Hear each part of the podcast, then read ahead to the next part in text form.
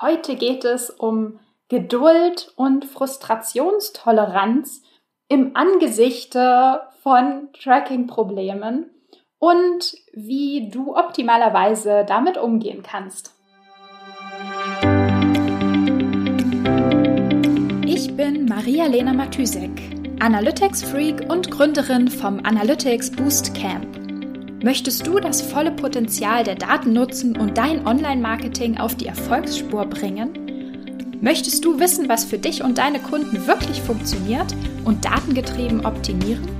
Möchtest du glücklichere Kunden und mehr Umsatz mit deiner Webseite? Dann bist du hier richtig. Hallo und herzlich willkommen zu einer neuen Episode der Analytics-Sprechstunde.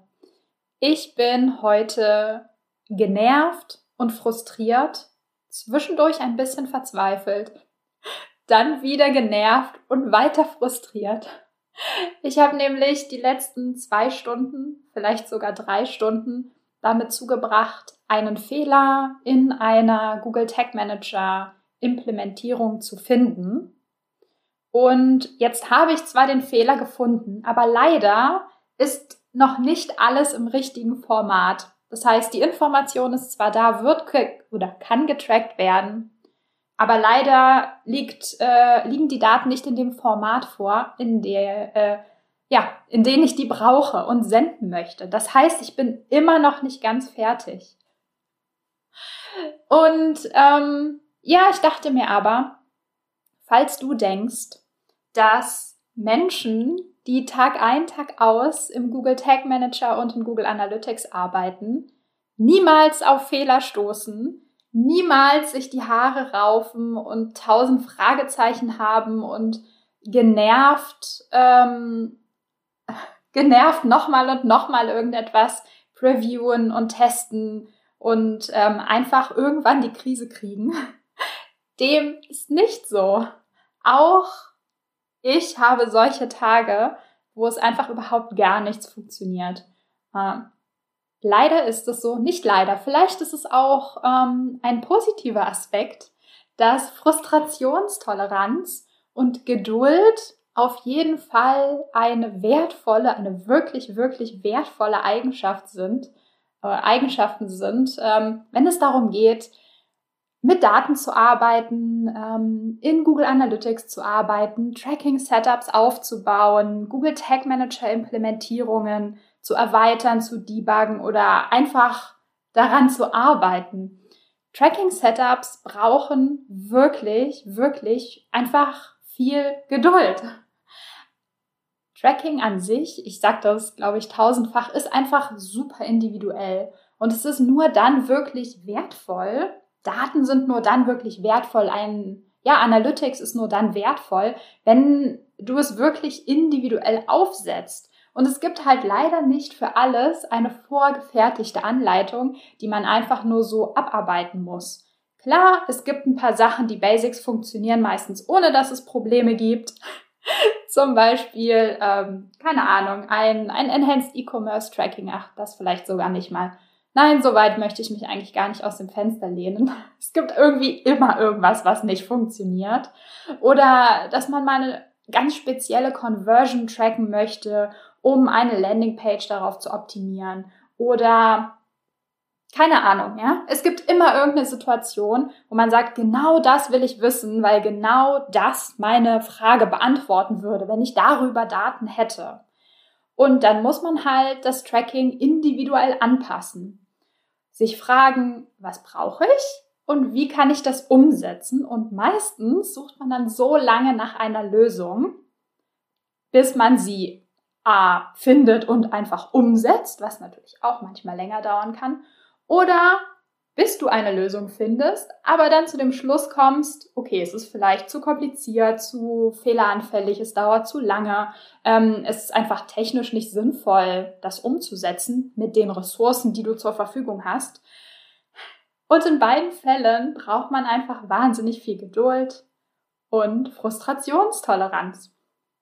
Man braucht auch äh, super viel Geduld, nicht nur im Google Tag Manager, sondern auch äh, wenn ich gerade so ein bisschen nachdenke, Ähm, ja, wenn du in Google Analytics irgendwie Daten siehst, die auffällig aussehen, ähm, die du dir nicht erklären kannst, wo du denkst, okay, das müsste eigentlich, die Zahl müsste höher sein oder die müsste niedriger sein oder die hat sich über Nacht irgendwie krass verändert oder du schaust in Reports und denkst dir, äh, okay, irgendwie, irgendwie passt das nicht mit dem überein, was ich ähm, gedacht habe, dass ich in diesem Report sehe und dass ich, ja, dass die Zahl halt irgendwie doch höher ist oder nicht mit irgendwas anderem übereinstimmt, obwohl es deiner Meinung nach das eigentlich müsste. Das heißt, man verknotet sich immer irgendwann das Gehirn, um, um einfach rauszufinden, why?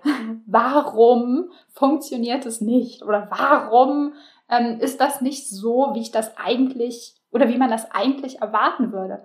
Vieles lässt sich im Laufe der Zeit, äh, sag ich mal, im Laufe der Arbeit mit Analytics erklären, ähm, beheben, auflösen, irgendwann, ähm, ja, wenn, wenn du sozusagen verstanden hast, wie Google Analytics und der Tag Manager, wie die Tools praktisch ticken und wie die Datenlogik hinter den Reports aussieht, dann lösen sich wirklich super viele Fragezeichen.